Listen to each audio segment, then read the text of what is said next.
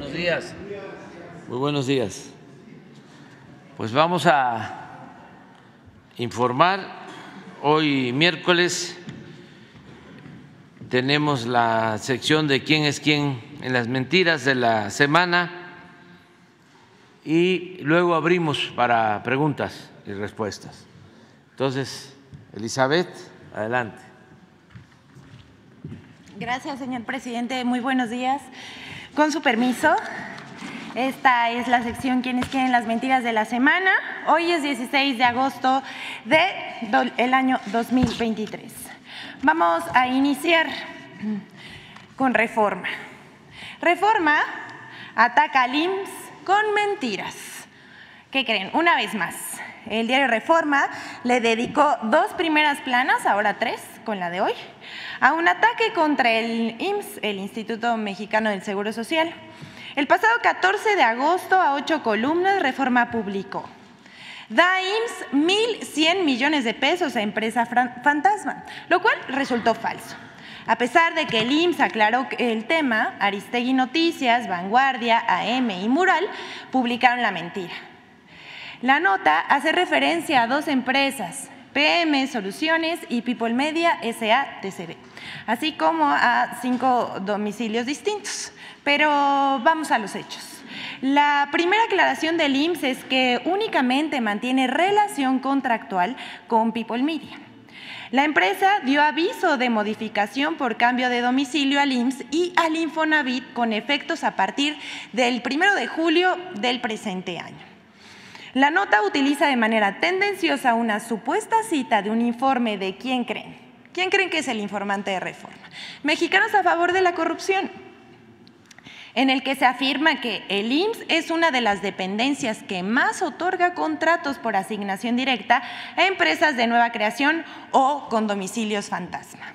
Sin embargo, Reforma miente porque contrario a lo afirmado en el reportaje, el informe de Mexicanos a favor de la corrupción no hace ninguna mención a contratos asignados a empresas con domicilios fantasma. Tampoco aplica lo de las empresas de nueva creación porque People Media está registrada desde el año 2006 antes de este gobierno. Además, Reforma afirma que las empresas contratadas por el IMSS que no figuran en el registro público de comercio, eso también es falso. Ahí vayan contándole cuántas mentiras dice nada más una nota de reforma. Porque People Media cuenta con inscripción ante la Dirección General del Registro Público de Comercio desde el año 2006 y de los cuatro contratos mencionados, que dicen que es por adjudicación directa, tres son por concurso de licitación y solo uno por adjudicación directa. Reforma además inventa que la Auditoría Superior de la Federación, escuchen esto, afirmó que no había necesidad de los servicios informáticos contratados por el IMSS, porque cabe mencionar que eh, People Media es una empresa que desarrolla softwares. Pero esto tampoco es cierto. La auditoría únicamente señaló una aparente duplicidad de una de las contrataciones pero el IMSS aclaró que son nuevos servicios y acciones para mejorar el control interno del instituto, promover el combate a la corrupción o ahorrar, eh, costos o recursos para mejorar la prestación de servicios. Este, este, servicio fue contratado, cabe mencionar también, para actualizar y, eh, digamos, avanzar en la digitalización de los servicios del Instituto Mexicano del Seguro Social. Hasta aquí las mentiras de reforma, pero vamos con la siguiente. Este es un desmentido y también un análisis de cómo los medios y comentaristas minimizaron el logro histórico de reducir la pobreza y la desigualdad.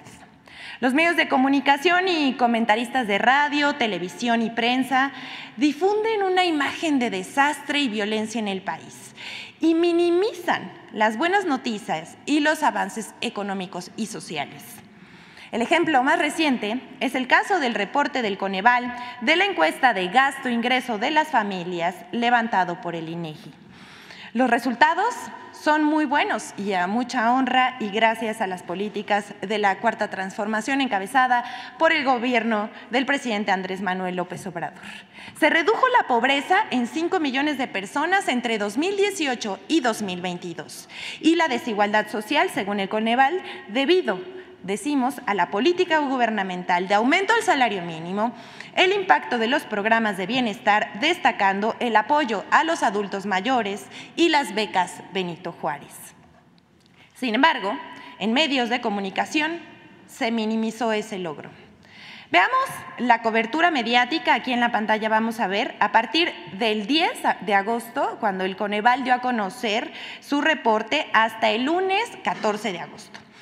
Siendo algo tan relevante, los medios tradicionales y digitales apenas dedicaron el 12% de sus notas, superando por las notas sobre las actividades del Frente Amplio con 31%, seguido del conflicto por los libros de texto con un 24%. Y bueno, luego dicen que no hay sesgo informativo. ¿Quién les cree? Eh, con 22% siguieron las eh, notas sobre las actividades de los aspirantes a coordinar la defensa de la 4T. Dicho de otra manera, de 14.457 notas difundidas, que es el grueso informativo que aquí ven en la pantalla, de todas esas notas, apenas 1.745 se dedicaron al reporte del Coneval. Y hay que decir, no todas esas notas fueron sobre la reducción de la pobreza y la desigualdad. Algunas mintieron al respecto sobre la cobertura de servicios, eh, de acceso a los servicios de salud. Bueno, de los primeros dos días de cobertura, vamos a ver otra, eh, otra gráfica, esta es la gráfica, mandaron al cuarto lugar el tema de la disminución de la pobreza como si no fuera tan importante. Pero bueno, este es el análisis cuantitativo. Ahora veamos el tratamiento que le dieron los medios. Aquí vemos las portadas del 11 de agosto.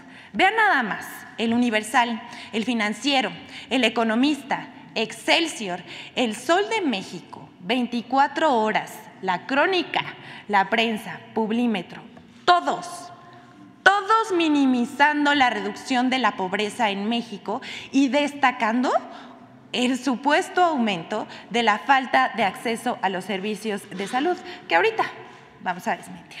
Asimismo, publicaron notas Aristegui Noticias, Animal Político, Proceso, en columnas y redes sociales Carlos Loret de Mola, Sergio Sarmiento, Javier Tello, Gustavo Madero, por supuesto el expresidente Vicente Fox, con un mensaje bastante agresivo, muy fiel a su estilo, Pascal Beltrán del Río y un largo etcétera. También los medios electrónicos minimizaron el tema. las dos principales eh, televisoras tocaron el tema, pero no le dedicaron mucho espacio. Vamos a ver, tanto Azucena Uresti en Milenio como Ciro Gómez Leiva en Imagen destacan temas de seguridad. En el caso de la radio, MBS y otras eh, como en Radio Fórmula dedican gran parte del tiempo a hablar del asesinato del candidato presidencial en Ecuador y su vínculo con el cártel de Sinaloa. Tocan el tema de la disminución de la pobreza, pero le agregan que subió en millones los que no tienen acceso a salud. En Televisa, eh, ahora N, el noticiero en punto con Enrique Acevedo de 15 notas las primeras cuatro fueron sobre inseguridad y violencia. Luego lo del asesinato del candidato de Ecuador y hasta la nota número 8 fue acerca de las, cifras del Coneval sobre la disminución de la pobreza. Hechos de TV Azteca, su nota principal fue, Comunistas se apoderaron de la SEP para lograr sus oscuros cometidos de inocular a los niños con el virus comunista. De 15 notas, cuatro fueron sobre los libros de texto gratuitos, como eh, con estas frases, por supuesto. Otro tanto de inseguridad y hasta la nota número 8 se mencionó que la pobreza disminuyó a pesar de la crisis económica post-pandemia. Por su parte, en Imagen Noticias, con Ciro Gómez Leiva, de 15 notas, la cuarta fue sobre el Coneval. Dijo, se publicó la última estimación sobre la pobreza hecha en, en el gobierno de AMLO. Presentó un reportaje sobre la pobreza. Dijo, 16 veces la población de Iztapalapa, eh, Iztapalapa, el número de población sin servicios médicos. En Milenio TV, con Azucena Uresti, de 21 notas, las primeras cinco fueron sobre violencia e inseguridad. Y hasta la nota 16, las cifras del Coneval. Ella dijo, mexicanos salen de la pobreza, pero aumenta pobreza extrema y la población sin servicios de salud. Ahí nada más para que le vayan midiendo. Todos al unísono destacaron que se duplicó el porcentaje de mexicanos sin acceso a servicios de salud, pero este resultado es engañoso. Vamos a ver, la encuesta del INEGI mantuvo en 2022 la pregunta dirigida a la población sin seguridad social realizada en la encuesta de 2020, la cual resultaba pues ya totalmente extemporánea e incorrecta para juzgar el acceso a la salud en 2022. La pregunta dice, ¿actualmente se encuentra usted afiliado o inscrito al Seguro Popular o tiene derecho a los servicios del Instituto de Salud para el Bienestar? Hay que decir, el Seguro Popular había desaparecido hace más de dos años y medio y el INSABI no contó con servicios de salud propios, sino que eran administrados por los estados. Obviamente, de la gente que no está afiliada a ningún sistema de salud contestó que no tenía seguro ni estaba afiliado al Seguro Popular ni al INSABI. Así el Coneval y los medios destacaron que en 2018 había 20.1 millones de personas que no tenían acceso a servicios de salud y que para el 2022 la cifra creció de a 50.4 millones de mexicanos. Pero pues esto es engañoso, es falso. Pero hay otro dato de la encuesta del INEGI que ningún medio de comunicación mencionó y tampoco el Coneval en su reporte. Se trata de la respuesta a la pregunta de si las personas ante el dolor, malestar, enfermedad o accidente buscaron y recibieron atención médica. Escuchen esta cifra.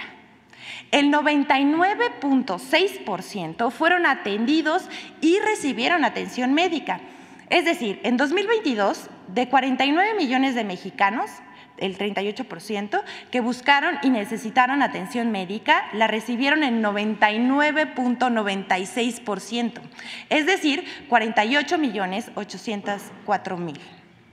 Vamos a ver algunas gráficas. Aquí esta gráfica sobre los que sí recibieron eh, servicios de salud.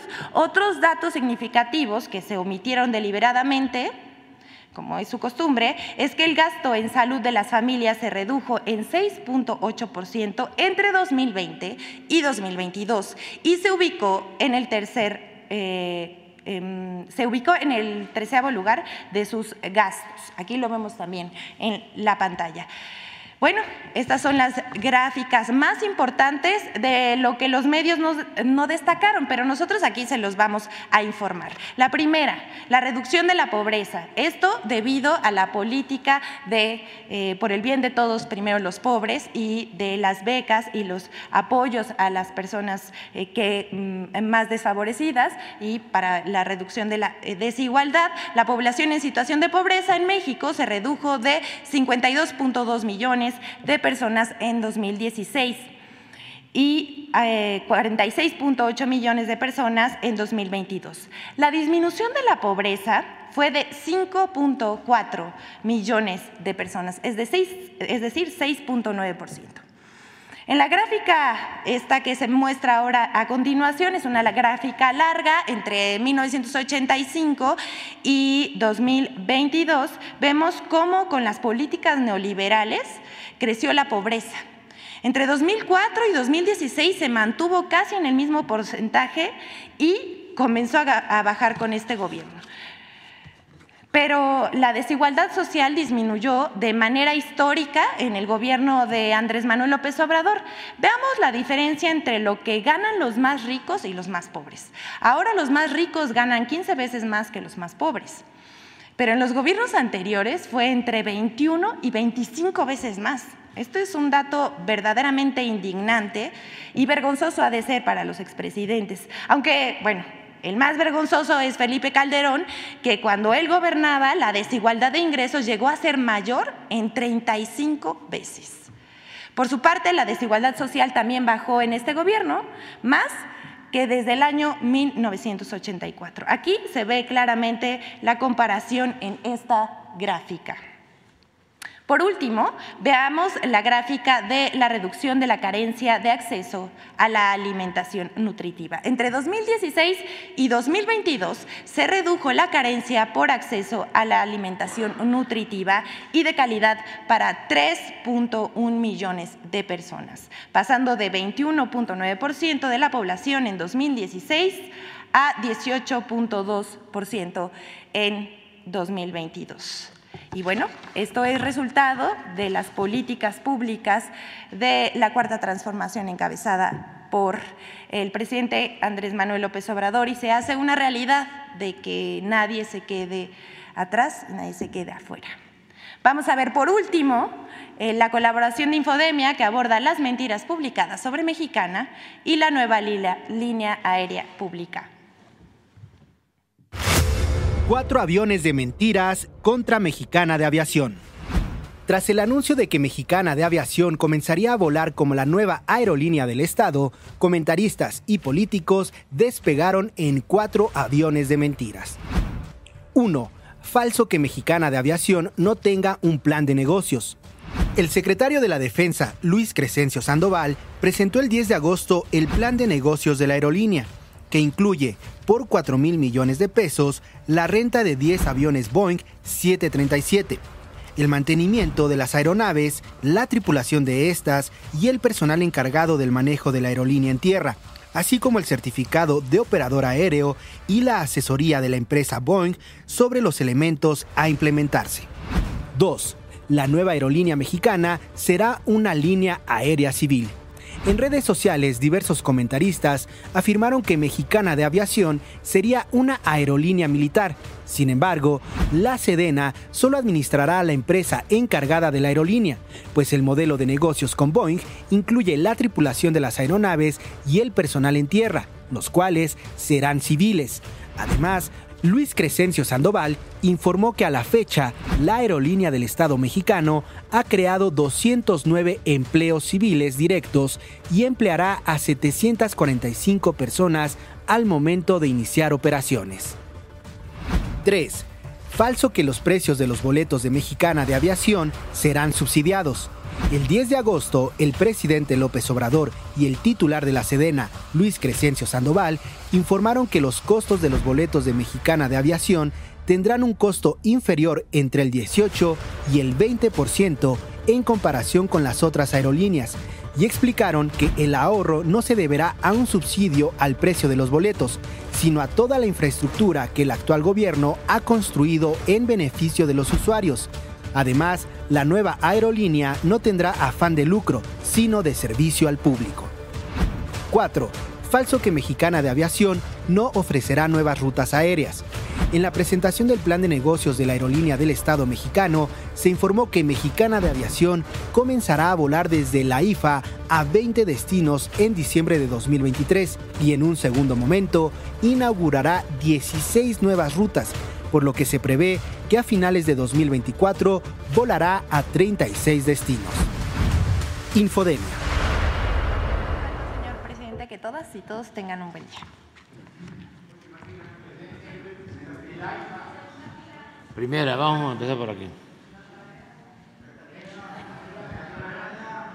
Buen día, presidente. Carlos ¿Cómo? ¿Dónde está? Páramo. ¿Y ¿La hiciste? ¿Ah? Ah, bueno, vamos a empezar con la tarea.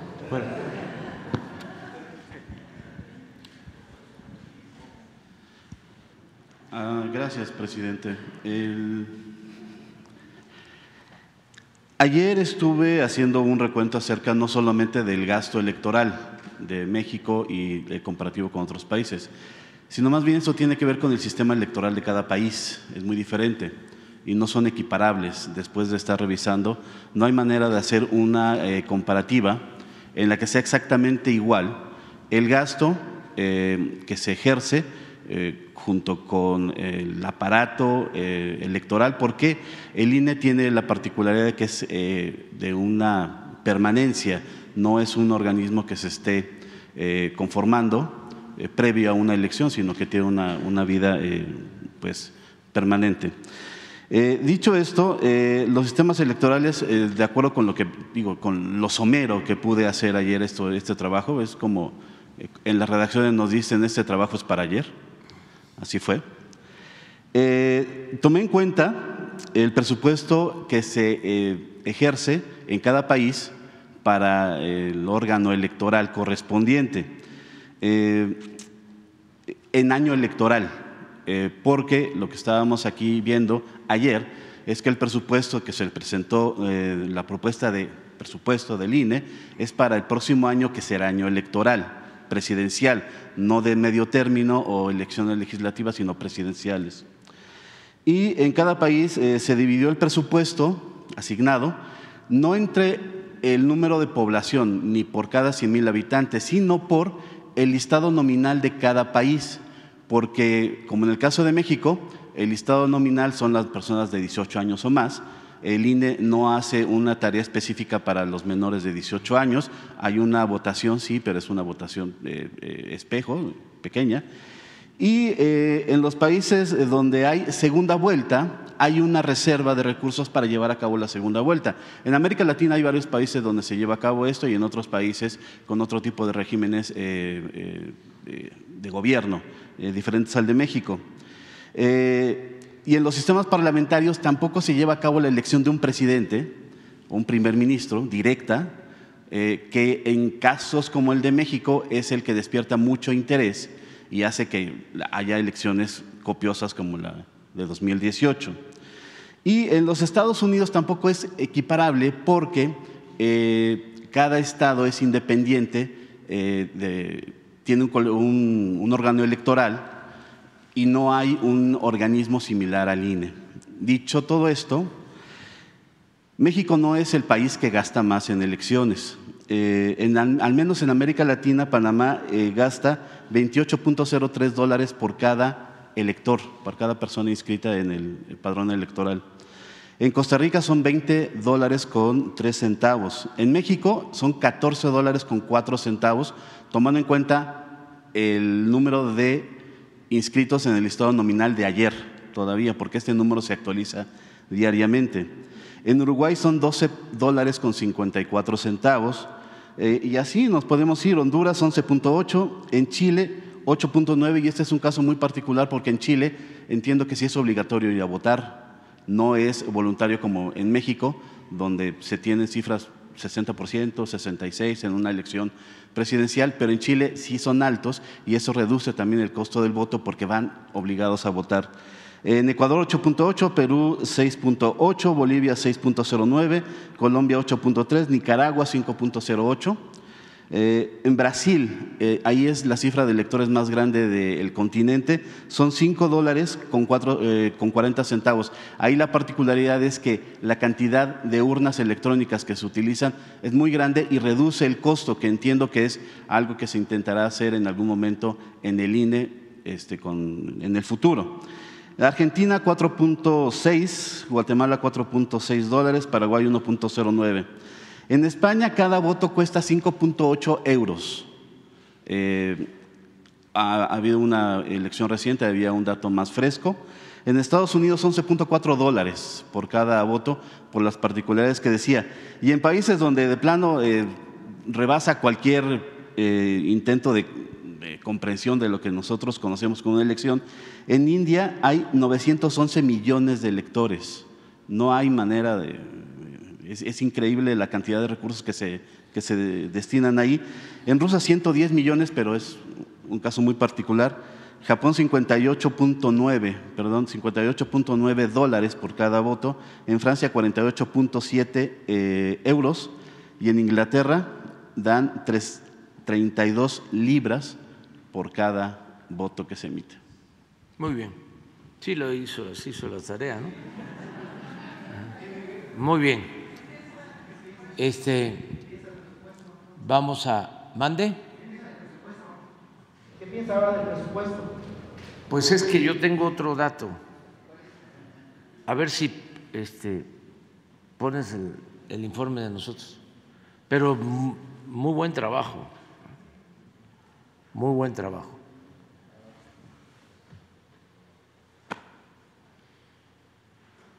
Yo tengo el dato de que eh, solo es más caro en Estados Unidos que en México. Creo que hay eh, Estados Unidos, Canadá y México.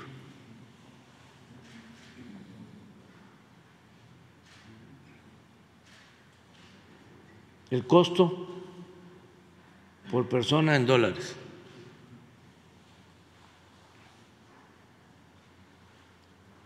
Está así.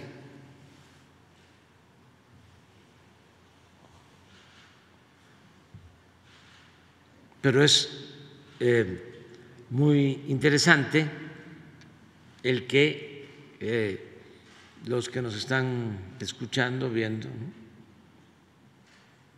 también hagan la tarea con todas las fuentes.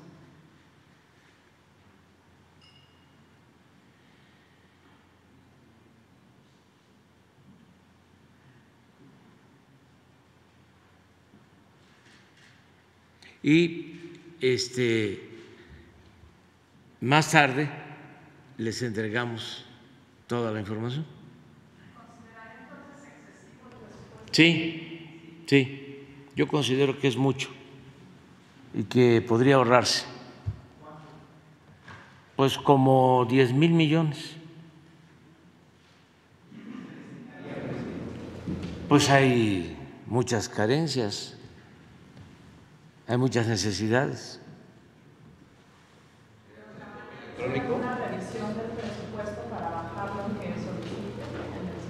Sí, pero eso corresponde, sí, a la Cámara de Diputados. Nosotros lo estamos planteando en la iniciativa de reforma que rechazaron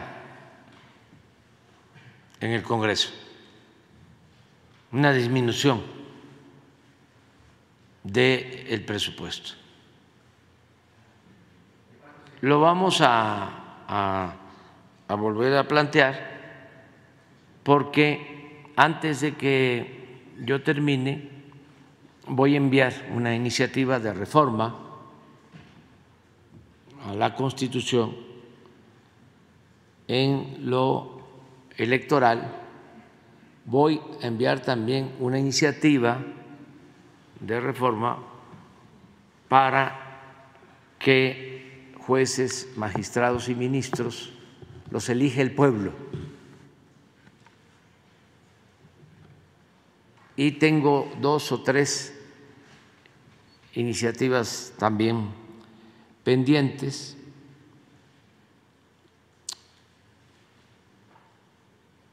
que tienen que ver con lo social,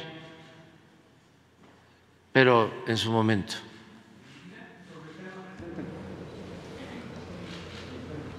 Vámonos. Buenos días, señor presidente. Carlos Domínguez, de Nación 14.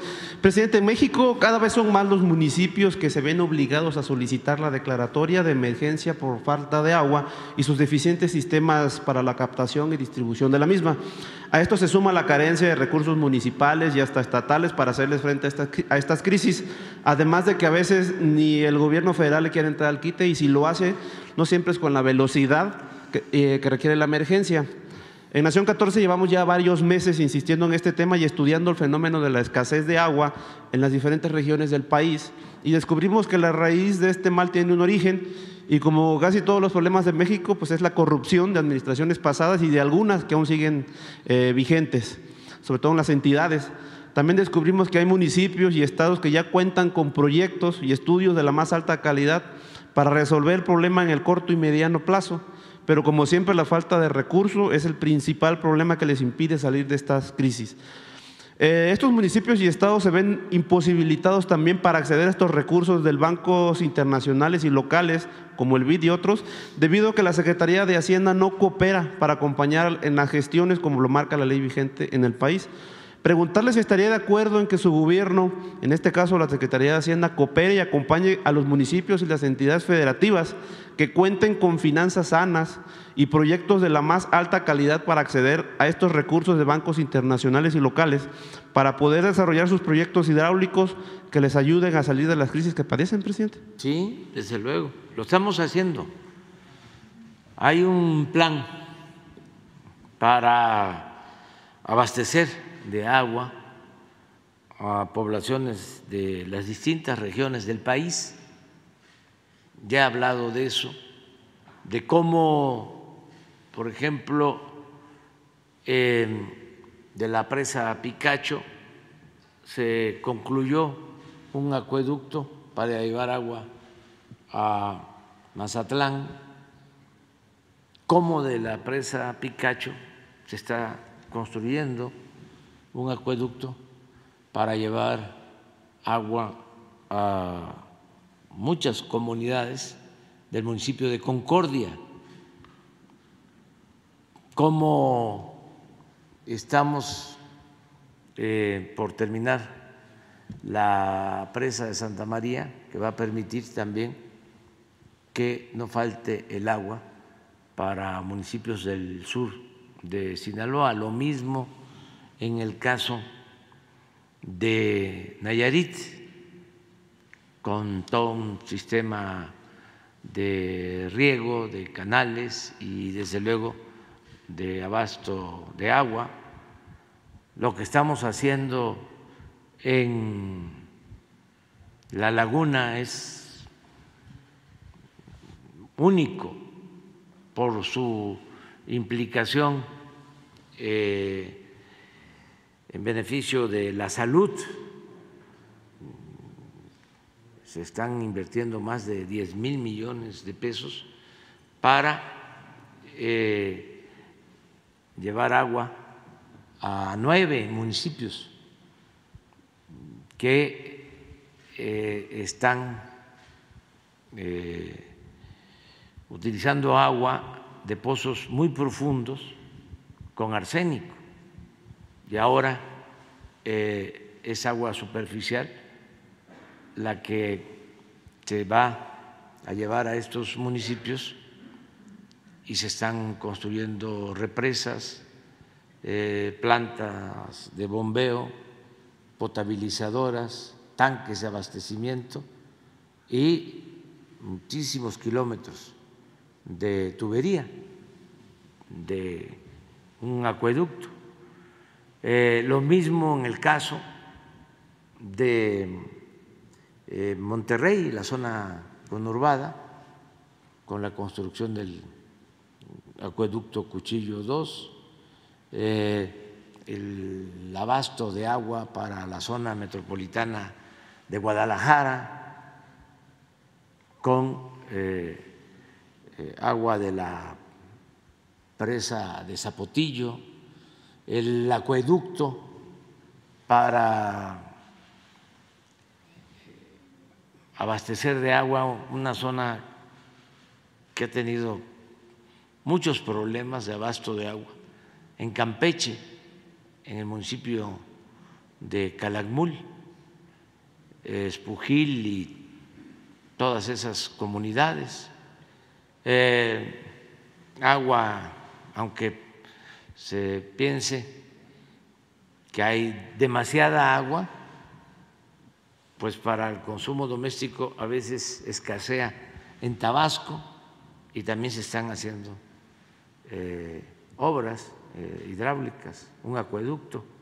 En fin, estamos trabajando en eso mucho y lo vamos a, a seguir haciendo. Todas estas obras van a quedar terminadas y eh, todo lo que signifique proyectos para agua, desde luego que Hacienda apoya, lo está haciendo, van obras, pero también eh, se podrían hacer gestiones para eh, la obtención de créditos en bancos del extranjero no eh, hemos negado ninguna solicitud sobre esto y vamos a seguir eh, garantizando que no falte el agua.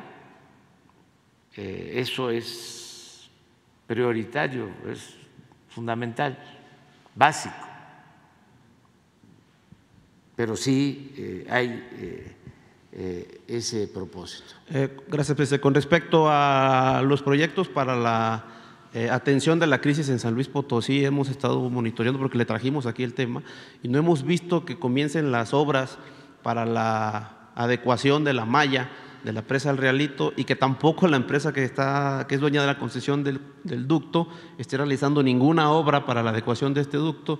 Hoy en día la presa no tiene la suficiente, bueno, tiene un poco porque llovió y bajó un poco de agua, pero el ducto no, está, no sirve, está roto, no está llevando agua, la agua se está sacando de pozos con pipas en la, en la, para la zona conurbada del, de la capital.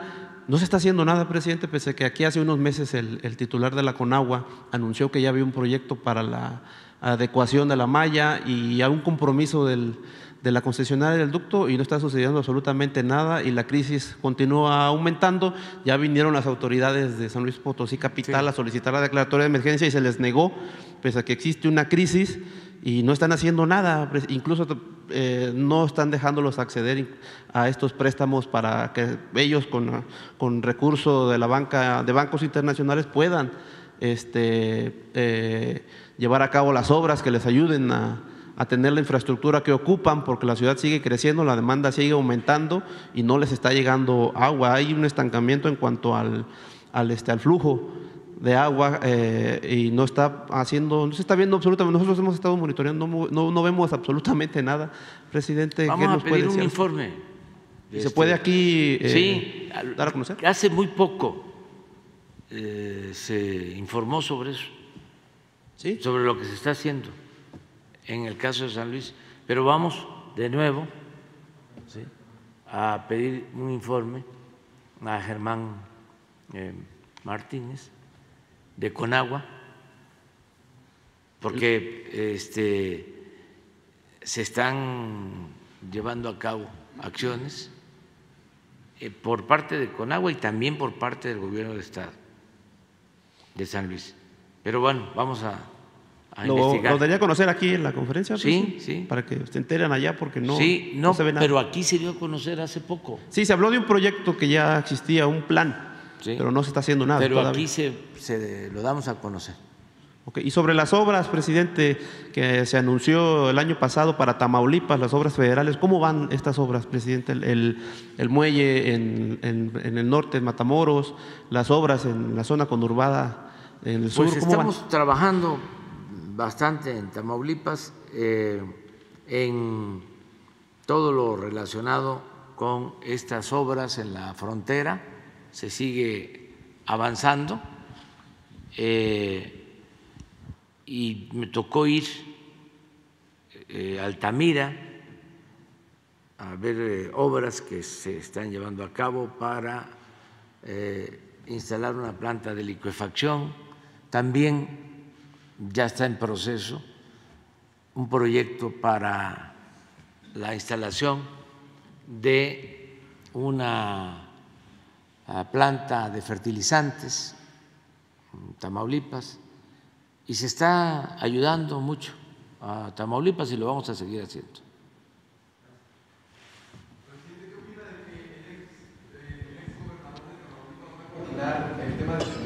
Eh, presidente, buenos días. Eh, soy su servidor Carlos Pozos, reportero de Lor Molécula Oficial. A ver, nada más eso. A ver, nada más para saber, porque.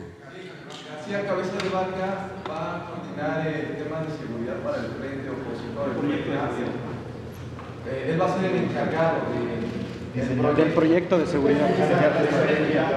Ah, nada, ya. Sin comentar. Es el coordinador del proyecto de desarrollo, es eh, José Ángel Gurría, que fue el que aprobó el FOBAPROA, o era secretario de Hacienda, cuando las deudas de una minoría se convirtieron en deuda de todo el pueblo de México. Y si ahora me dicen ustedes que el coordinador de seguridad va a ser el señor para hacer la estrategia de seguridad, pues mejor no hablo porque no me vayan a, este, a sancionar. Había un periodista muy bueno en Tabasco, Trinidad Malpica, don Trino,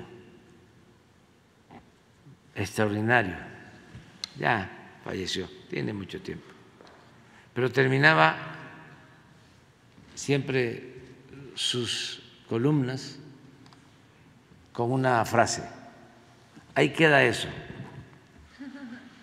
Entonces ya, ahí queda eso.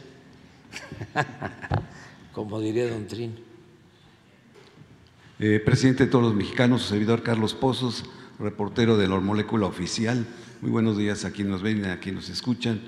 Pues eh, aquí se ha dicho que eh, la prensa se regula por la prensa. Esta pregunta se la, se la hago con, el, con la actividad, de, con mi trayectoria de trabajo de 43 años en el ejercicio periodístico. Y le comento, señor presidente, que Joaquín López Dóriga con en la administración de José López Portillo y el general Félix Galván, eh, Ricardo Rivapalacio en los tiempos de Carlos Salinas de Gortari y el general Antonio Riberio Bazán, José Cárdenas y Rafael Cardona con Miguel de la Madrid Hurtado y el general Juan Arevalo Gardoqui, Ciro Gómez Leiva eh, la administración de Felipe Calderón y el general Guillermo Galván Galván, todos ellos, presidente, nunca se atrevieron a criticar tan ácidamente al ejército mexicano eh, de sus tiempos, porque sabían bien a las consecuencias inmediatas que se atenían. A 16 días de su eh, quinto informe de gobierno, señor presidente, eh, y con la participación de las Fuerzas Armadas, garantes de la paz y la salvaguardia de nuestras instituciones republicanas y su trabajo pues, ha sido criticado ácidamente por estos conservadores y estos voceros, siendo que el ejército mexicano nació para la defensa de la democracia y del régimen constitucional. Todo esto me lleva a preguntarle, presidente, a 16 días de su quinto informe de gobierno, ¿cuál es su reflexión sobre el trabajo realizado por su gabinete legal y empleado, pero sobre todo la, la labor realizada por el almirante de la Marina Rafael Ojeda y por el secretario de la Defensa Luis Crescencio Sandoval.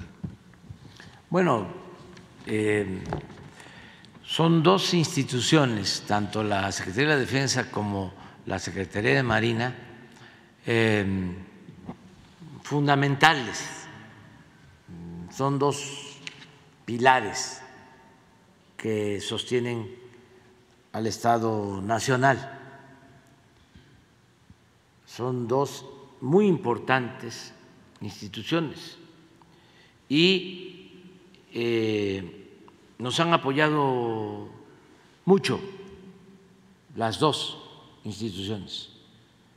Si hemos eh, avanzado, eh, se debe a que estas dos instituciones han estado ayudándonos para llevar a cabo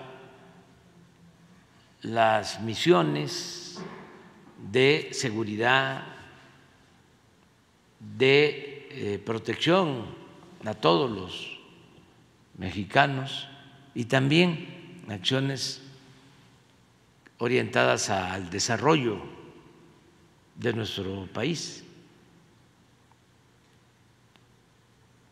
El ejército tiene cinco misiones. La primera es garantizar la soberanía nacional. la defensa de nuestro territorio, el garantizar nuestra independencia. Esa misión se ha cumplido cabalmente. Ahora más que nunca. Porque eh, se ha hecho valer la independencia y la soberanía de México.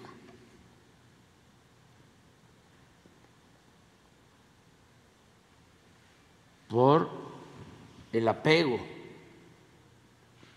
a la política exterior que se define en la Constitución, en el artículo 89 de la Constitución.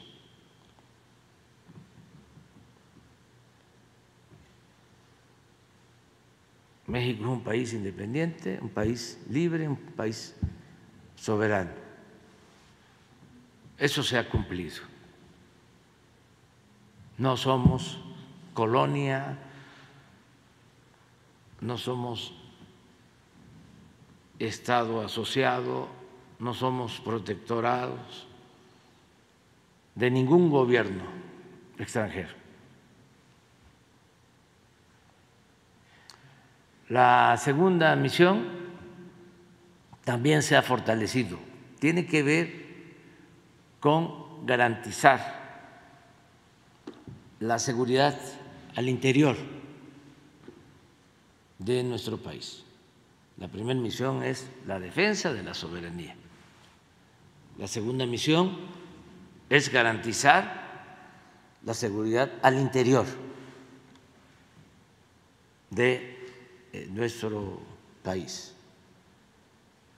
Eso eh, lo hace el ejército y también la Secretaría de Marina porque eh, cuidan, tienen a su cargo la protección de instalaciones estratégicas al interior de nuestro país, ya sean los puertos, ya sean instalaciones de Pemex, de la Comisión Federal de Electricidad. Y ahora con la creación de la Guardia Nacional eh, también nos están ayudando en eh, labores de seguridad pública que tienen que ver con garantizar la paz, la tranquilidad al interior del país proteger a los mexicanos. Nada más piensen que antes ni la Secretaría de Marina ni la Secretaría de la Defensa podían hacer labores de seguridad pública. Y se logró una reforma constitucional para que estas dos instituciones con toda su experiencia, con todo su profesionalismo, con los elementos que constituyen a las dos instituciones. Estamos hablando de cerca de 400 mil elementos que no se podían utilizar para labores de seguridad pública. ¿Cuándo necesitamos garantizar la paz al interior de nuestro país. Entonces se logró esa reforma y se creó la Guardia Nacional, que ya tiene, además de esos 400 mil elementos del Ejército y de la Marina, ya la Guardia Nacional tiene cerca de 120 mil nuevos elementos. Entonces, ya eh, esta segunda misión del Ejército se está cumpliendo porque además nosotros eh, le hemos dado la coordinación de la Guardia Nacional a la Secretaría de la Defensa. Lo tercero es que el ejército contribuya en todo lo que tiene que ver con el desarrollo social. Es una tercera misión que se ha cumplido eh, como nunca, porque no solo se hacen labores eh, de mejoras a comunidades, eh, a la población que lo necesita, sino fueron tanto la Marina como la Secretaría de la Defensa eh, fundamentales, ayudaron mucho con la pandemia, por ejemplo. ¿Qué hubiésemos hecho eh, sin ellos para distribuir más de 200 millones de dosis de vacunas por todo el territorio nacional? ¿Quién nos ayudó en la distribución de todas esas vacunas? Hasta lo más apartado, en las islas, en el caso de Marina, en las sierras, en todos los pueblos de Oaxaca, de Chiapas, el ejército. Y eh, no solo a la distribución de las vacunas, sino todos sus médicos, todas sus enfermeras. El Hospital Central Militar estuvo abierto para atender a todos. Entonces, esa es otra misión que el ejército está cumpliendo cabalmente. La cuarta misión es algo excepcional, nunca visto. La cuarta misión habla de que el ejército tiene que contribuir en el desarrollo del país. Y nunca en la historia del ejército habían participado tanto en promover el desarrollo de México como ahora en la construcción de aeropuertos, en la construcción de trenes, en la construcción de sucursales para el Banco del Bienestar, en la construcción de distritos de riego, en muchas acciones para el desarrollo. El interoceánico. De México, ¿sí? El interoceánico a cargo de la Secretaría de Marina. Entonces, eh, nunca había sucedido esto en la historia del ejército, en la historia de la Marina. Imagínense lo que nos han ayudado los marinos para el desasolve de ríos, de em, desembocadura de em, puertos marítimos, en fin, esa es la cuarta misión. Y la quinta misión, bueno, también cumplida cabalmente es el auxilio a la población en, casos de desastre. Entonces, ¿quiénes llegan primero? Los marinos, los soldados, cuando hay inundaciones, cuando hay incendios, cuando hay derrumbes, cuando hay temblores.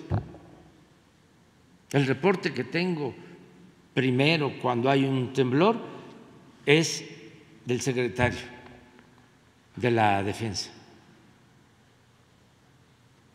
Y eh, actúan, que tenemos erupción en el volcán y hay riesgo, ahí van. Que hay emisiones de cenizas que hay que limpiar, ahí van. Acaba de haber una tormenta en la sierra de Zongolica, inundaciones eh, eh, graves, el plan DN3. Cuando se necesita, el plan Marina. Entonces, me han ayudado muchísimo, nos han ayudado mucho. Eh, no habíamos pensado este, pero tú estás dando pie, motivo. Queremos precisamente eh, eh, difundir la Secretaría de la Defensa hizo un video corto de lo que es el ejército mexicano, de sus orígenes. El marino, el soldado, son pueblo uniformado, porque hay toda una campaña eh, de desprestigio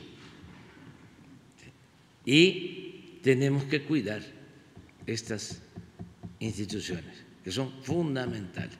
A ver si no nos mandan, lo tienes, ponlo, no, estaba pensado, pero lo vamos a, a difundir para que todos los mexicanos, a ver.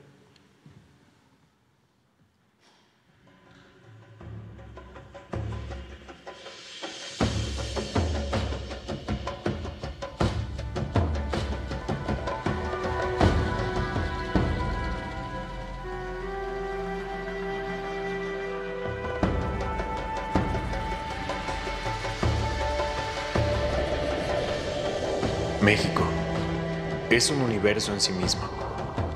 La alquimia perfecta entre naturaleza, historia, cultura, modernidad, pero sobre todo su gente.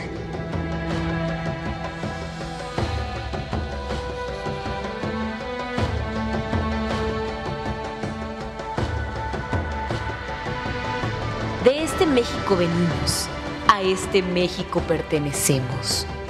Somos nosotros, las mujeres y hombres del Ejército y Fuerza Aérea Mexicanos, quienes consagramos nuestra vida para ofrendarla por completo a nuestro país y todo lo que lo hace ser una gran nación.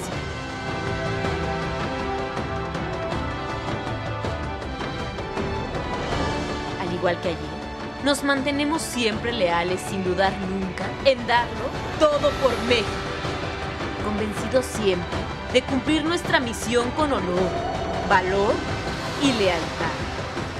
Porque nuestra misión principal eres tú, defendiendo la integridad e independencia de nuestra nación, garantizando tu seguridad y la de México, auxiliando a toda nuestra población en caso de desastre, realizando acciones y obras que ayuden al progreso del país brindando ayuda a cada mexicano en caso de necesidades públicas. Llevando incluso el cumplimiento de nuestro deber aún más allá. Contribuyendo a la preservación de nuestra riqueza. Apoyando la realización de proyectos que transformen a México. E incluso ofreciendo auxilio a otras naciones hermanas cuando así se precise.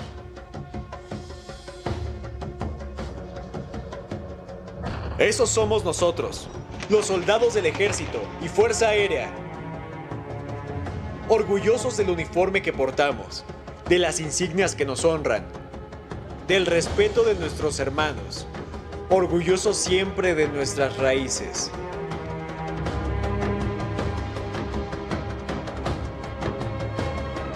Porque hoy, más que nunca, es imprescindible estar ahí, donde nuestra gente nos necesita al lado de ellos, velando por su bienestar.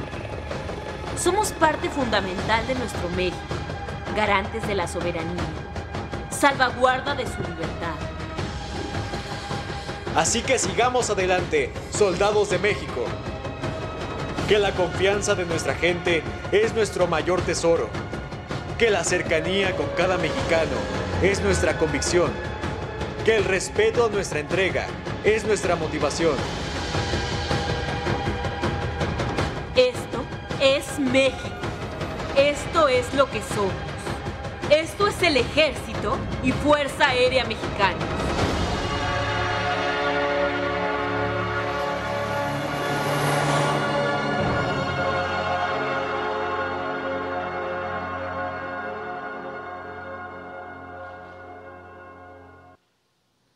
Lo estrenamos.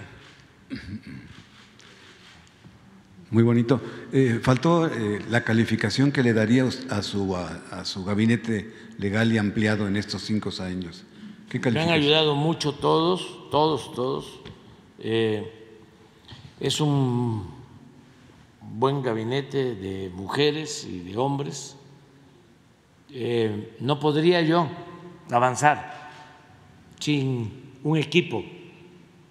Primero, se avanza porque se cuenta con la participación del pueblo.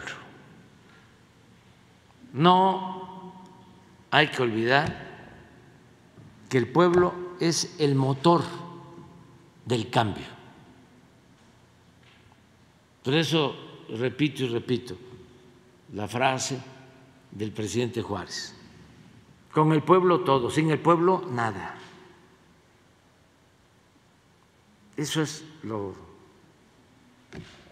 principal, eso es lo que nos hace distintos, diferentes a nuestros adversarios. Para ellos eh, el pueblo no existe, existen los políticos, existen los medios, existe la publicidad, existe la oligarquía, el dinero, la llamada clase política, existen los de arriba. El pueblo no. Al pueblo se le puede manipular, se le puede engañar. Así era antes. Entonces, para nosotros no. Es eh, mandar obedeciendo al pueblo.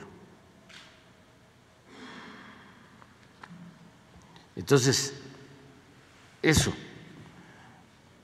Lo segundo, un buen equipo de trabajo, mujeres, hombres, con convicción,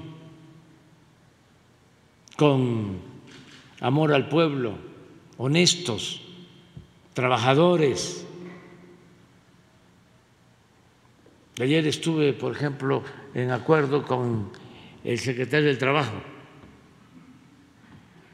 Me estaba eh, dando unos datos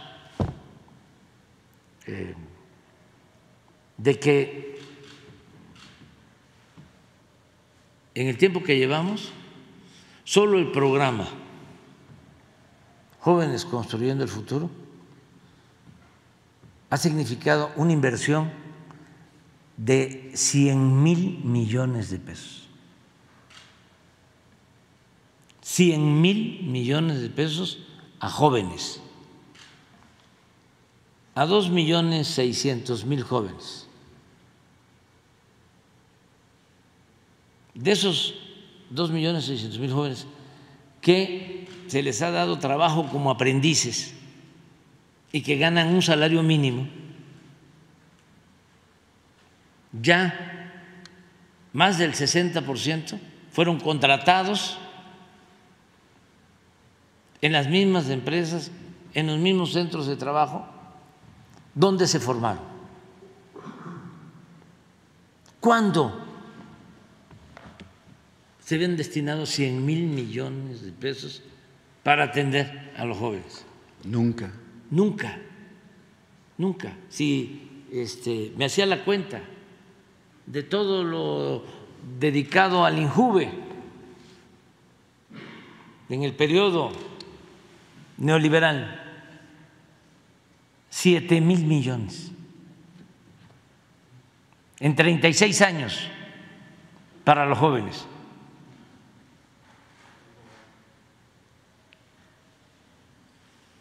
Contra 100 mil millones en cinco años. Y es un buen secretario de trabajo. Me daba otra información que aprovecho para transmitir. Ya están cobrando lo que por derecho les corresponde a los trabajadores de Mexicana. Se creó ya el mecanismo de cobro. Ayer inició la dispersión del dinero. De los recursos. Y están eh, llegando a cobrar. Y me decía que eh, hay pilotos que están recibiendo nada más por la marca, porque falta todavía lo que significan otros bienes, están recibiendo más de 200, 250 mil pesos. Y los que menos están recibiendo, 40, 50 mil pesos. Y viene eh, otro tanto. Eso es justicia. Y eso lo está haciendo la Secretaría del Trabajo. Y todos, el secretario de Hacienda, imagínense lo que me ayuda, es un profesional en el manejo de la economía, no es un improvisado, es una gente con mucha experiencia y todos, todos me ayudan mucho. Y ya eh, lo han notado ustedes, pero ya estamos eh, a la mitad de mujeres y hombres en el gabinete. Eso nunca se había visto, nunca. Yo creo que hay incluso hasta más mujeres ahora. A ver, vamos viendo cuántas mujeres, cuántos hombres del gabinete. Eso no se veía. Y tengo el orgullo porque pueden estar pensando que es ahora, ¿no? Que las mujeres están eh, por sus esfuerzos, su imaginación, su talento, su trabajo, se están abriendo paso. No es una concesión gratuita. Y que por eso yo ahora no invito a trabajar a mujeres. Ya lo hice, fui el primero que lo hice. Déjenme presumir. Cuando fui jefe de gobierno, había más mujeres en el gabinete que hombres.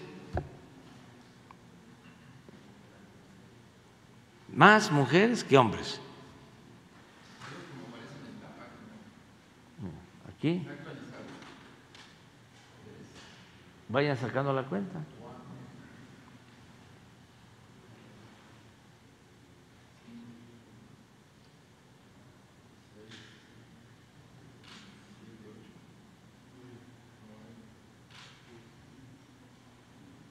Nueve. ¿Y cuántos somos? A ver. Nos contamos.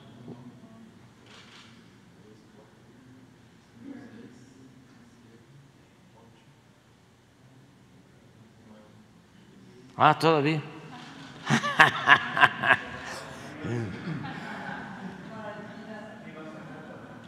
Sí, es que a lo mejor se va a ir alguien para ya ven que ahora está la temporada. ¿Eh? Muy bien. Presidente, mi segunda pregunta. Eh, mis compañeros periodistas Vicente Serrano y Epimenio Ibarra, este último estima que no se le ha dado a usted el reconocimiento de gigante que usted merece, como Hidalgo, Madero, Juárez, Lázaro Cárdenas y otros muchos más.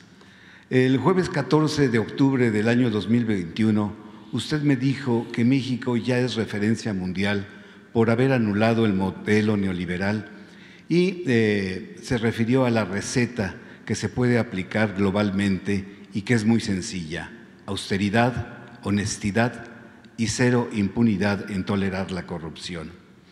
Usted como jefe del Estado mexicano derrotó en paz y sin violencia al régimen neoliberal, señor presidente. Todo este trabajo realizado hace que usted sea un gigante y que dejará unos zapatos muy grandes para la mujer o el hombre que continúe el proyecto de la 4T. Yo solamente eh, quisiera solicitarle, al renunciar usted al liderazgo de Morena cuando entregue el eh, bastón de mando, ahora en casi en 20 días, usted dejará a más de 50 millones de mexicanos huérfanos. La pregunta es, ¿cuál sería su mensaje para esa orfandad que usted deja, señor presidente, en México y en el extranjero, también en Estados Unidos? No, mire, eh, yo estoy muy contento porque eh, está mm, demostrándose la efectividad de nuestra fórmula de gobierno que tiene que ver con la combinación de dos elementos, economía moral y humanismo mexicano. Y también, para decirlo de otra forma, es eh, no permitir la corrupción, eh, hacer un gobierno austero, sin lujos, y todo lo ahorrado por no permitir la corrupción y por no eh, tener gastos superfluos, onerosos, no derrochar el presupuesto, todo eso ahorrado, dedicarlo al pueblo y en especial a los más pobres. Eso es lo que ha funcionado. Eso es lo que nos ha ayudado mucho. Imagínense cuánto hemos ahorrado por no permitir la corrupción. ¿Cuánto hemos ahorrado por no permitir los lujos en el gobierno? Por el que eh, no eh, se acepte el que haya un gobierno rico con pueblo pobre. Muchísimo. Eh, ¿Cuánto eh, ingresa más a Hacienda? Porque ahora sí tienen que pagar impuestos los de arriba, que antes no pagaban. ¿Cuánto nos ahorramos? Porque ya no hay condonación de impuestos a las grandes corporaciones económicas, financieras. Yo calculo que como unos 300 mil millones por año. Estábamos hablando de que hemos dedicado 100 mil millones en casi cinco años a los jóvenes. Sí, pero cada año no se le cobraban impuestos a los de arriba por un monto de 300 mil millones.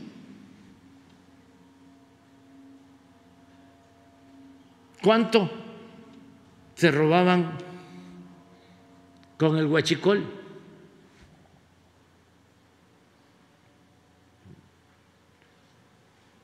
Llevamos ahorrados desde que estamos en el gobierno como 270 mil millones de pesos por reducir considerablemente el robo de combustible.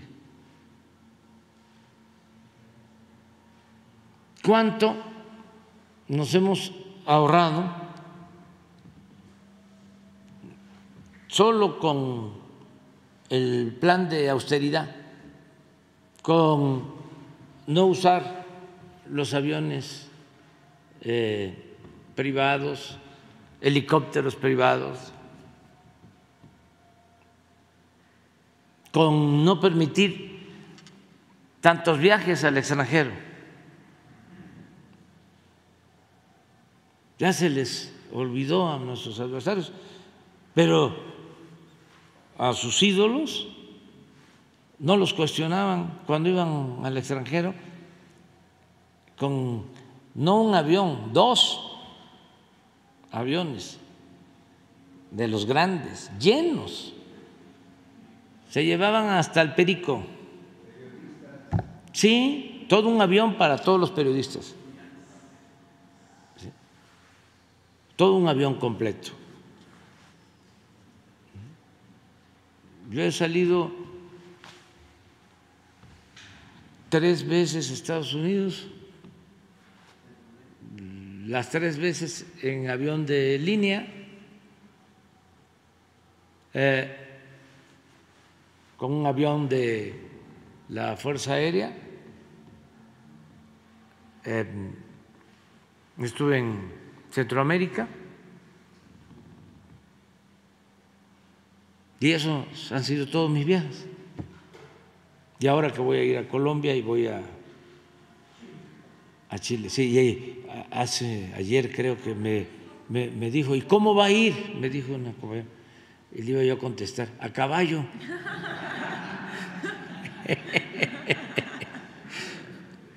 no, porque este, no puede uno usar el avión de la Fuerza Aérea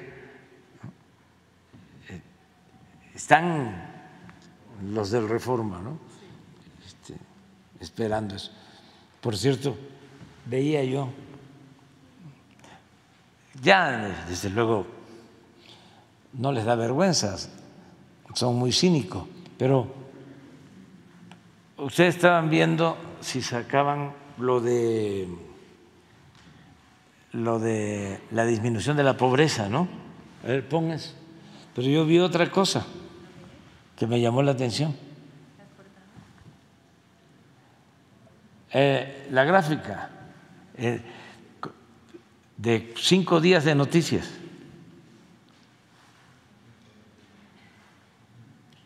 Van a ver eh, la anterior, cómo, cómo más la iguana.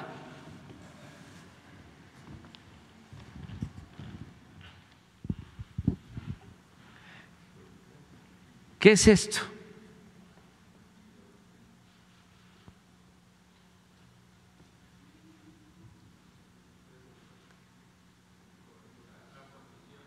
Es la oposición, ¿verdad? Mire.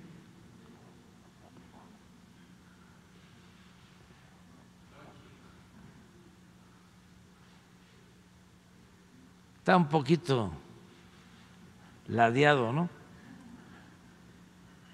¿A dónde están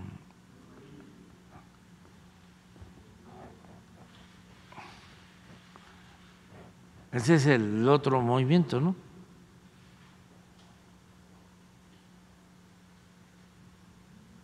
Y libros de texto. Esto hay que interpretarlo bien, porque aquí está parejo la mitad está defendiendo a los libros y la otra mitad está en contra. Pues no, el 24% en contra. Aquí el 24% es de que nos quieren vacunar el comunismo.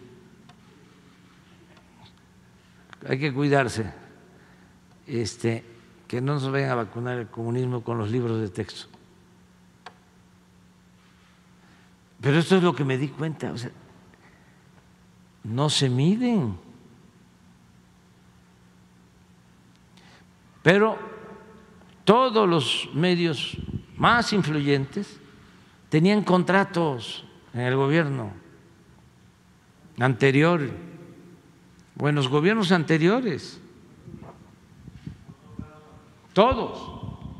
Entonces, ¿cómo ya no tienen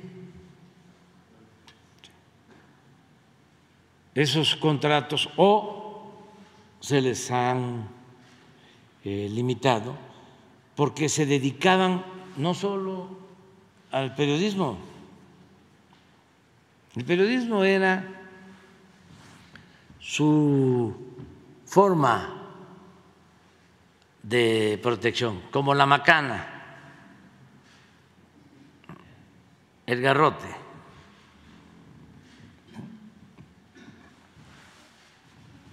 Pero acá tiraban la mano y aquel garrote. Si no me das la macana, el garrote. Y por eso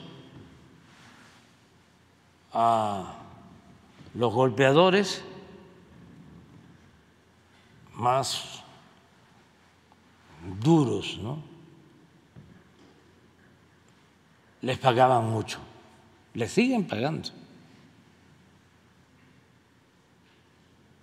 Hay una élite en el periodismo, ¿no?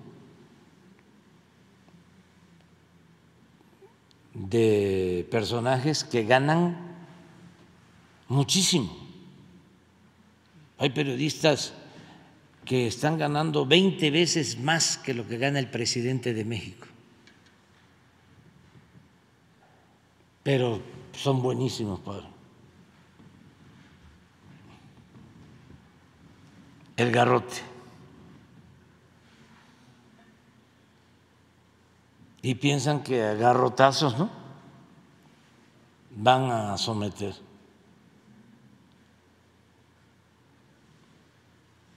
Y así era antes.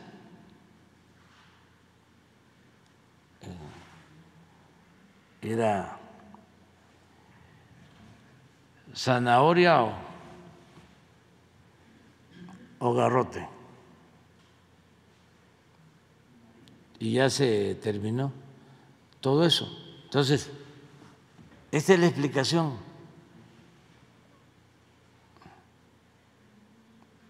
Pero también qué bueno, ¿no? Porque para que no esté así, pues cuesta como 50 mil, 100 mil millones al año. Entonces mejor aguantamos, ¿no? Porque 50 100 mil millones, pues es 100 mil millones para que no haya eh, este desequilibrio, pues significa que no demos el aumento de 25 por ciento a los adultos mayores. Entonces yo prefiero esto. Eh, este sesgo, este desequilibrio,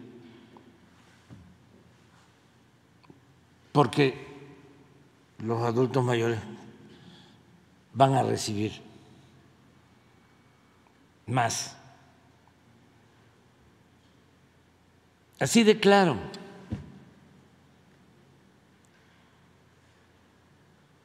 que es bastante. Eh, tenían negocios en reclusorios, en carreteras, hospitales.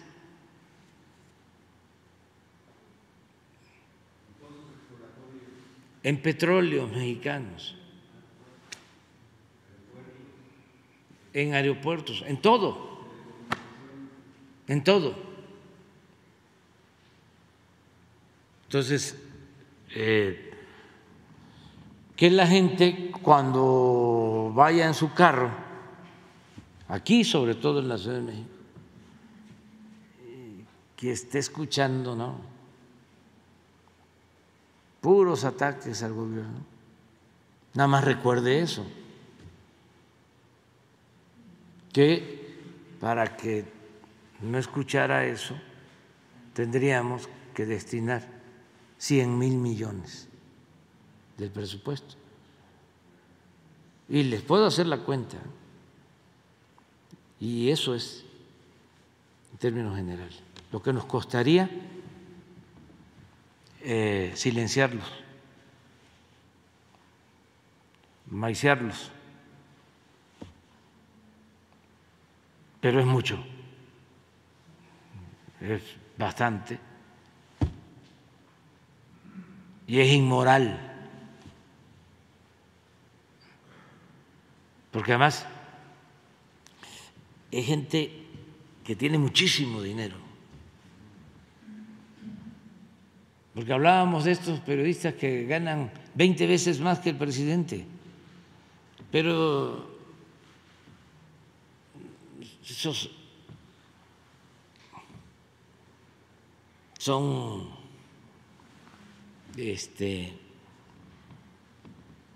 de muy bajo nivel en comparación con los dueños. Es que eh, hay dueños de medios que tienen yates de 250, de 300 millones de dólares un yate.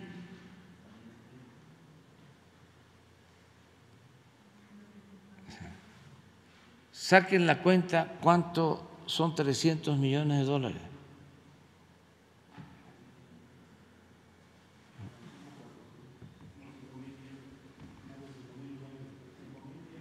Cinco mil millones de pesos, pues estamos hablando de, mm, sí, todo el sexenio del presupuesto de la presidencia de la República, lo que cuesta un yate. Claro, antes el presupuesto de la presidencia eran 2.600 millones, ahora son 600, no llega a 600. En seis años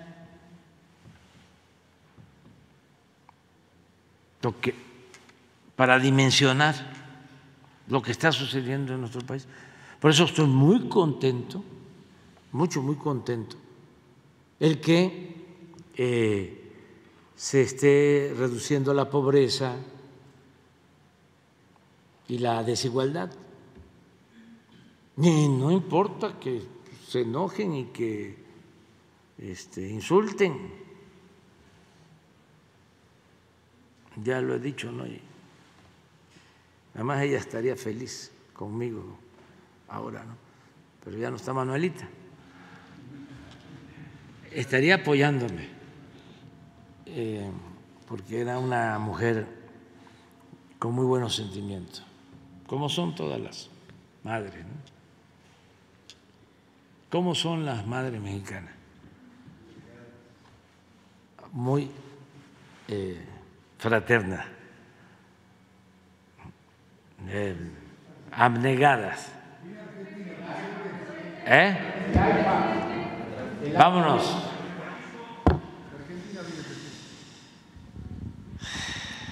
Eh, Shaila Rosagel, buenos días, corresponsal de Grupo Gili, el Imparcial de Sonora, la Crónica de Mexicali y Frontera de Tijuana. Presidente, el fin de semana se instaló un pedazo del muro de Berlín en Tijuana, frontera con eh, San Diego. El aspirante presidencial Marcelo Ebrard estuvo allí y dijo que el muro de Estados Unidos con México también debe caer. Presidente, eh, ¿se ha planteado esto a su homólogo eh, Biden eh, sobre que caiga el muro también que, hay entre México y Estados Unidos? Em, ¿Qué le han contestado si es que lo, se ha planteado? Y de no ser así, preguntarle si lo pensaría plantear ahora que lo va a ver en, noviembre allá en, San Francisco. Y bueno, también preguntarle si le va a comentar el asunto de las boyas ¿no? de, de Texas.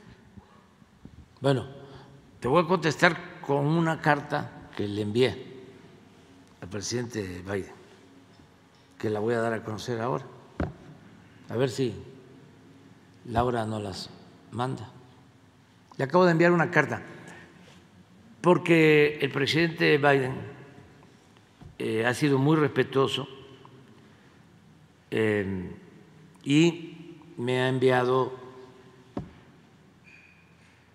en los últimos cuatro meses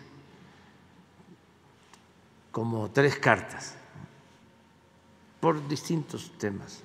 Y siempre eh, agradeciendo el que estemos trabajando juntos.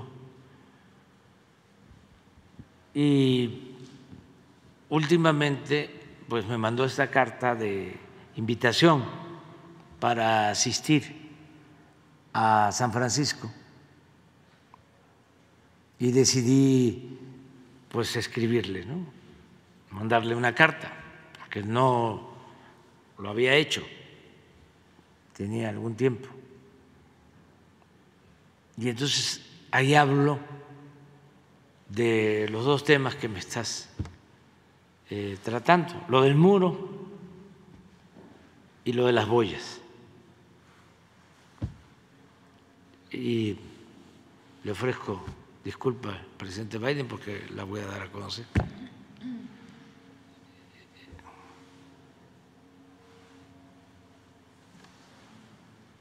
A ver si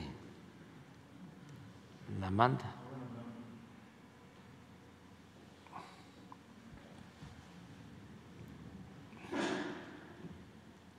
Se la acabo de enviar con la secretaria de Relaciones Exteriores, Alicia Bárcena, que estuvo en Washington y aproveché para eso.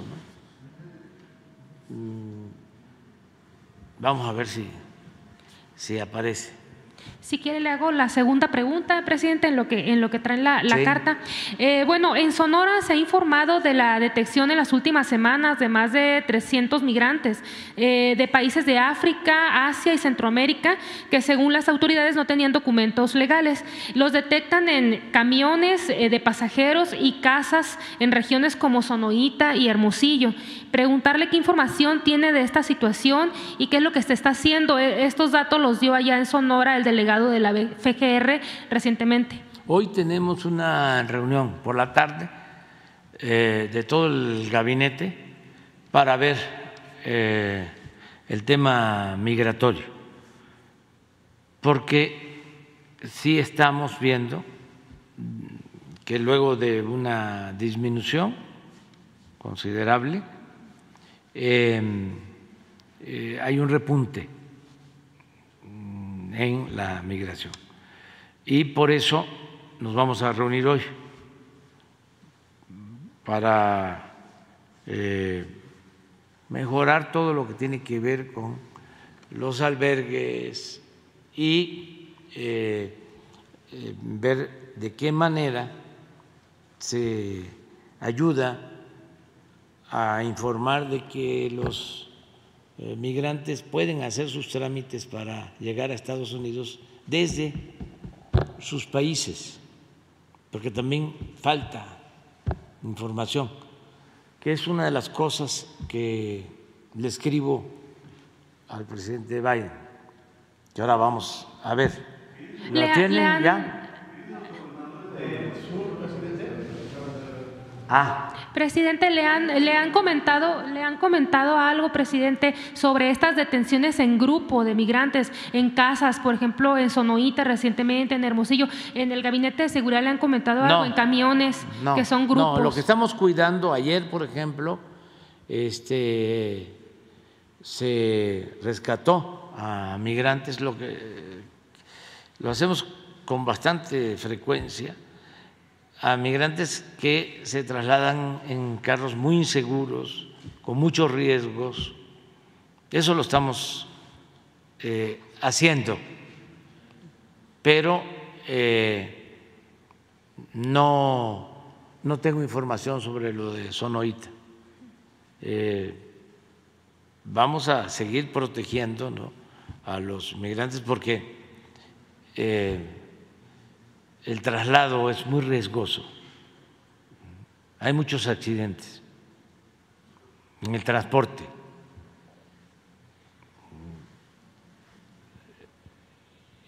Pero hoy vamos a ver eso y sí van a estar los gobernadores del sureste con nosotros.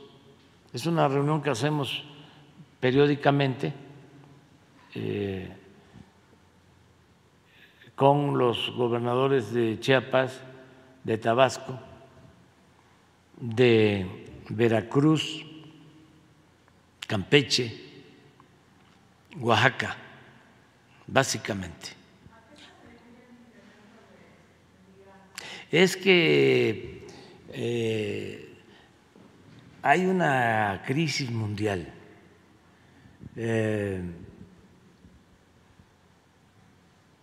no eh, están atendiendo los gobiernos eh, las necesidades de trabajo, de bienestar de los pueblos. Y no es que no quieran hacerlo, es que no tienen posibilidad, no tienen presupuesto.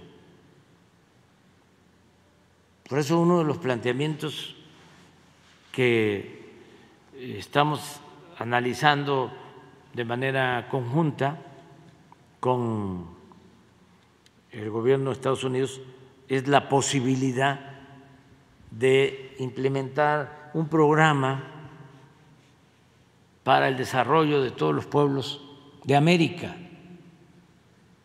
Hablaba yo hace unos días de la Alianza para el Progreso.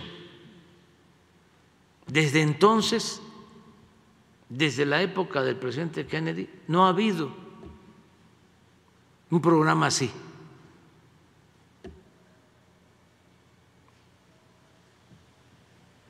Entonces, se necesita un programa para impulsar el desarrollo de los pueblos, que eh, la banca internacional, sobre todo los bancos para el desarrollo de América Latina, del Caribe, lleven a cabo un plan de financiamiento para ayudar a los países pobres, necesitados. Si no, no vamos eh, a poder eh, detener el flujo migratorio. La gente busca eh, cómo salir adelante. La migración no se produce por gusto, sino por necesidad. Si la gente tiene trabajo en su lugar de origen, no sale, porque ¿quién eh, quiere dejar a sus familiares, sus pueblos, sus culturas, sus costumbres? El ideal tiene que ser el que la migración sea opcional, no forzosa. Para eso necesitamos de la solidaridad internacional. Ese es mi reclamo a la ONU. Ellos deberían de estar promoviendo un plan en ese sentido, en esa dirección. No hacen nada. Están como florero de adorno.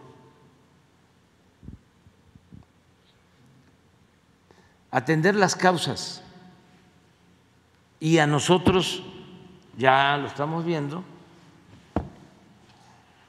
nos ha dado resultado darle preferencia a los pobres. por humanismo, pero también para eh, atemperar el fenómeno migratorio y para reducir la violencia. Todo lo que se haga para que haya trabajo, que se consigan mejores salarios, más ingresos, que eh, signifique bienestar para el pueblo, que signifique atender a los jóvenes, todo eso ayuda mucho para serenar al país, a los países,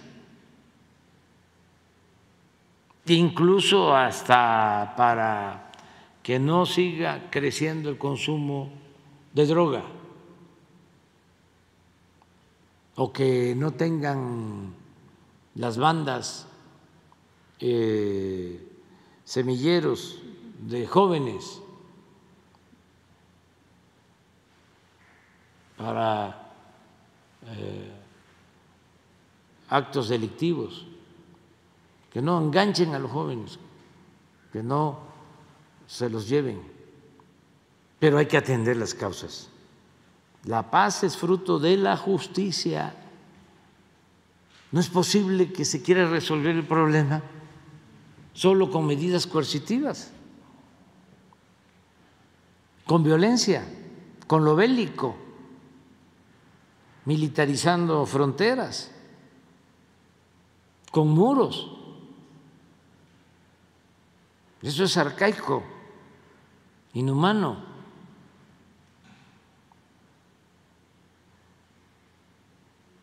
Eso solo para mentes autoritarias.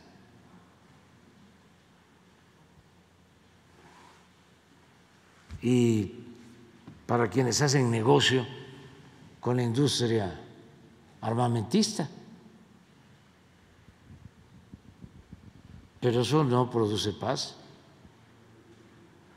ni justicia ni tranquilidad. Entonces, eh, sí, hoy vamos a reunirnos para ver eso y estamos insistiendo en eh, atender las causas. Presidente, ya finalmente nada más, eh, hace unas semanas se comentó que iba a ir a una gira a Baja California, preguntarle si ya tiene la fecha en la que va a ir para allá y qué temas se tratarían. Sí, sí, tengo que ir, ya este, se nos está pasando el tiempo, pero ya tengo compromiso.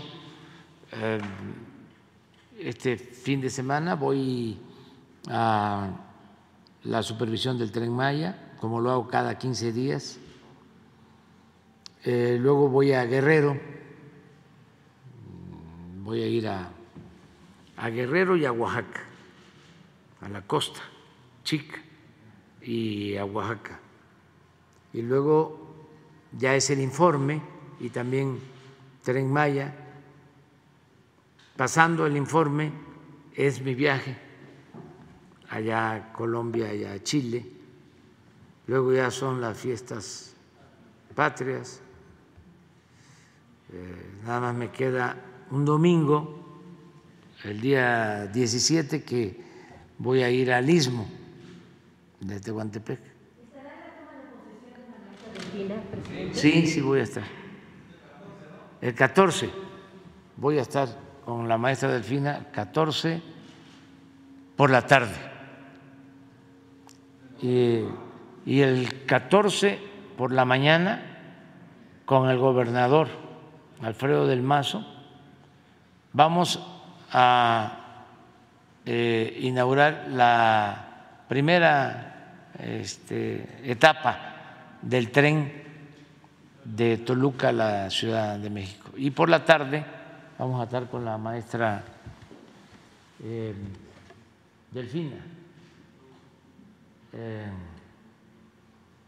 presidente Biden, amigo, como siempre es un gusto enorme saludarle y reconocer sus buenas decisiones en beneficio de su querido pueblo. Le envío esta carta con Alicia Bárcena Ibarra, nueva secretaria de Relaciones Exteriores de México, una mujer honesta, de mi absoluta confianza y experta en el manejo de la política exterior. Como usted sabe, nuestras relaciones marchan por buen camino. El Tratado Comercial de América del Norte nos ayuda mutuamente.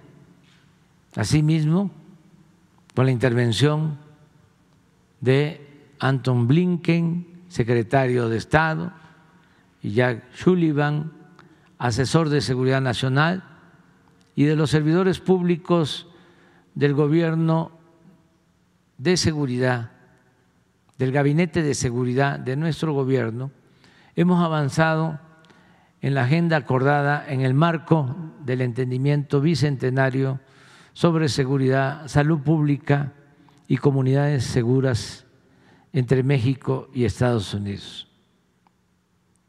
En el mismo sentido, quiero destacar los logros que hemos obtenido con la valiosísima y constante participación de Elizabeth Sherwood en materia de migración con dimensión humanitaria, control de drogas, en particular del fentanilo y de armas.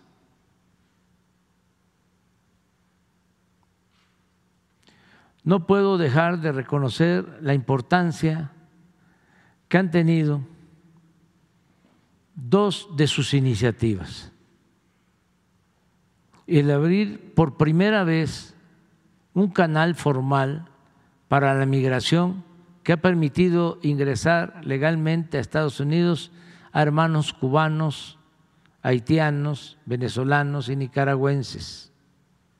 Además, usted es el primer presidente en décadas que no hace publicidad construyendo muros en nuestra frontera, ni mucho menos actúa de manera irresponsable e inhumana como lo hace el gobernador de Texas al colocar boyas con alambres de púas en el río Bravo, violando incluso nuestra soberanía. Usted es otra cosa, presidente. Por eso cuente con nosotros. Vamos a seguir trabajando juntos por el bien de nuestros pueblos. También le informo que recibí su invitación para asistir del 15 al 17 de noviembre a San Francisco, California, a la reunión de cooperación económica Asia-Pacífico. Allá nos volveremos a encontrar. No obstante, me gustaría, si su agenda se lo permite, que antes pueda estar en México. No me acordaba yo de eso que también iba a la invitación. Pues además de conversar sobre asuntos de interés público y saludarnos como amigos, podríamos ver, por ejemplo, cómo en Altamira, Tamaulipas, la compañía Fortress de Estados Unidos y la Comisión Federal de Electricidad, empresa pública de nuestro país, están instalando una planta de licuefacción en el Golfo de México para exportar gas a Europa. O que nos acompañe al puerto de Salina Cruz, Oaxaca, en el Pacífico, donde un fondo de inversión de la empresa danesa Copenhagen Infrastructure Pattern está por iniciar la construcción de una planta de hidrógeno verde para abastecer a barcos con este combustible limpio y evitar que transiten por los mares del mundo contaminando por la gran cantidad de hidrocarburos que consumen. O también sería muy interesante que conociera algún sitio arqueológico de la gran civilización maya en el sureste que resume la historia, la cultura y el arte de nuestra América y que ahora se expondrá al mundo con la construcción de 1.550 kilómetros de trenes modernos de pasajeros de nuestro país y turistas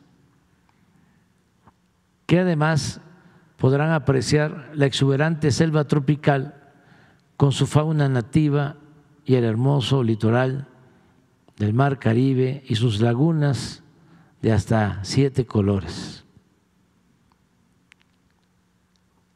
En fin, ustedes, usted y nuestra amiga Jill siempre serán bienvenidos a México. Saludos afectuosos de mi parte y de Beatriz. Esa es la carta, por lo de las boyas.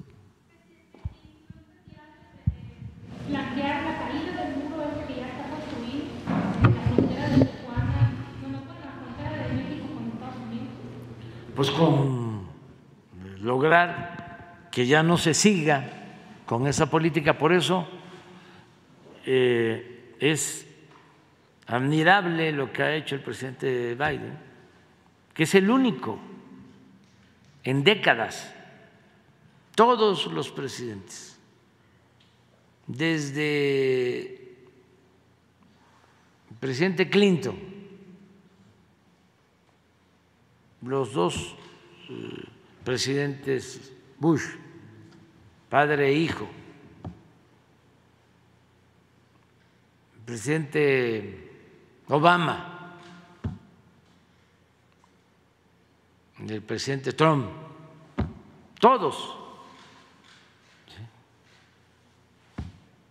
Eh, por, lo digo de manera respetuosa,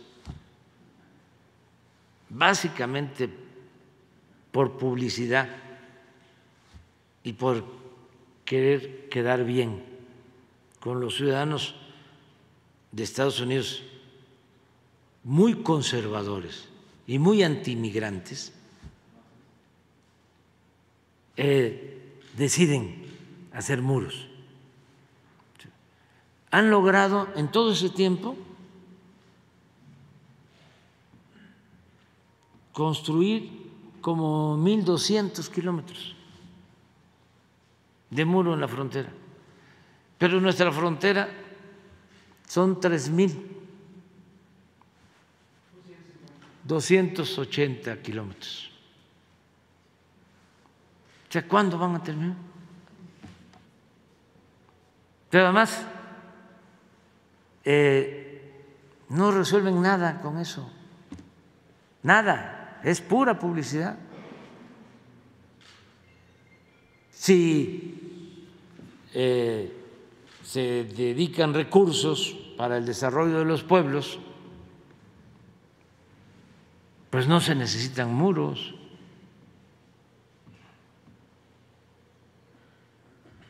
¿Por qué no pones la canción? A ver quién la canta. Eh, yo creo que puede ser el finado Pablo Milanés o, o Silvio. Busquen ahí La muralla, que es un poema de Nicolás Guillén. Y vamos a escucharlo. Hablando de muros. Hay que construir una muralla pero que abarque todo el mundo, todo, todo, todo, todo el mundo enamorarse.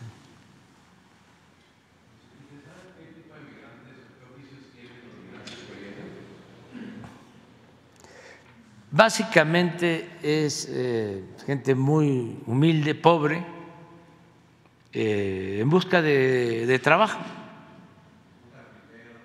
Sí, y nosotros estamos, hoy vamos a tratar el tema de la creación de centros de formación, de capacitación, más el facilitar eh, los trámites por la vía legal para que puedan llegar a Estados Unidos, porque hace falta también fuerza de trabajo en Estados Unidos, en Canadá, pero todo eh, depende de que se utilice este canal que se abrió, que no había esto que le estoy reconociendo al presidente este, Biden, que ahora se puede hacer un trámite y se puede llegar a Estados Unidos. Eso, eso no existía. ¿Lo tendrán? Vamos.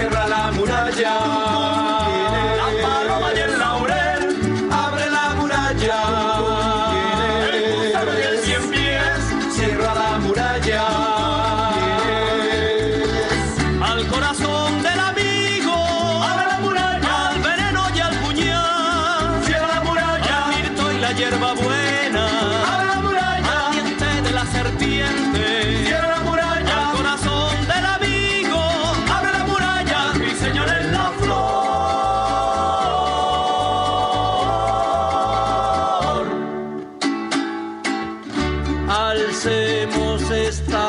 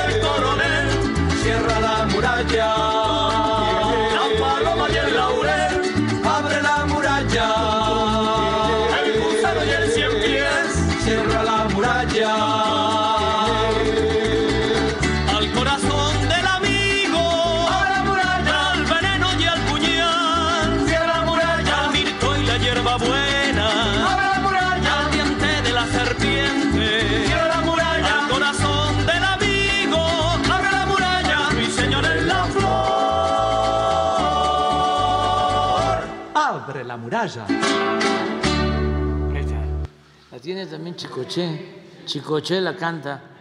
¿Eh? Este, bueno, ya. Eugenia también. Ah, sí, sí, sí. sí. Vámonos a desayunar, ya, ya, ya, ya, Están aquí unos compañeros de Argentina. Eh, si, si vienen mañana, mañana le damos posibilidad. Sí, mañana sí estás aquí. ¿Cuándo te vas? Eh, ¿Cuándo me voy? Ah, sí. Ah, no, entonces mañana. Mañana.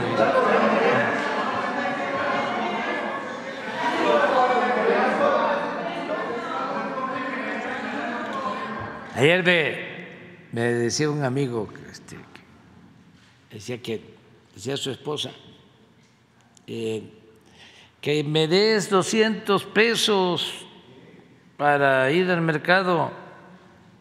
Eh, no oigo. Por acá, por el otro. Que me des 500 pesos para ir al mercado. Mejor los 200. Bueno, adiós.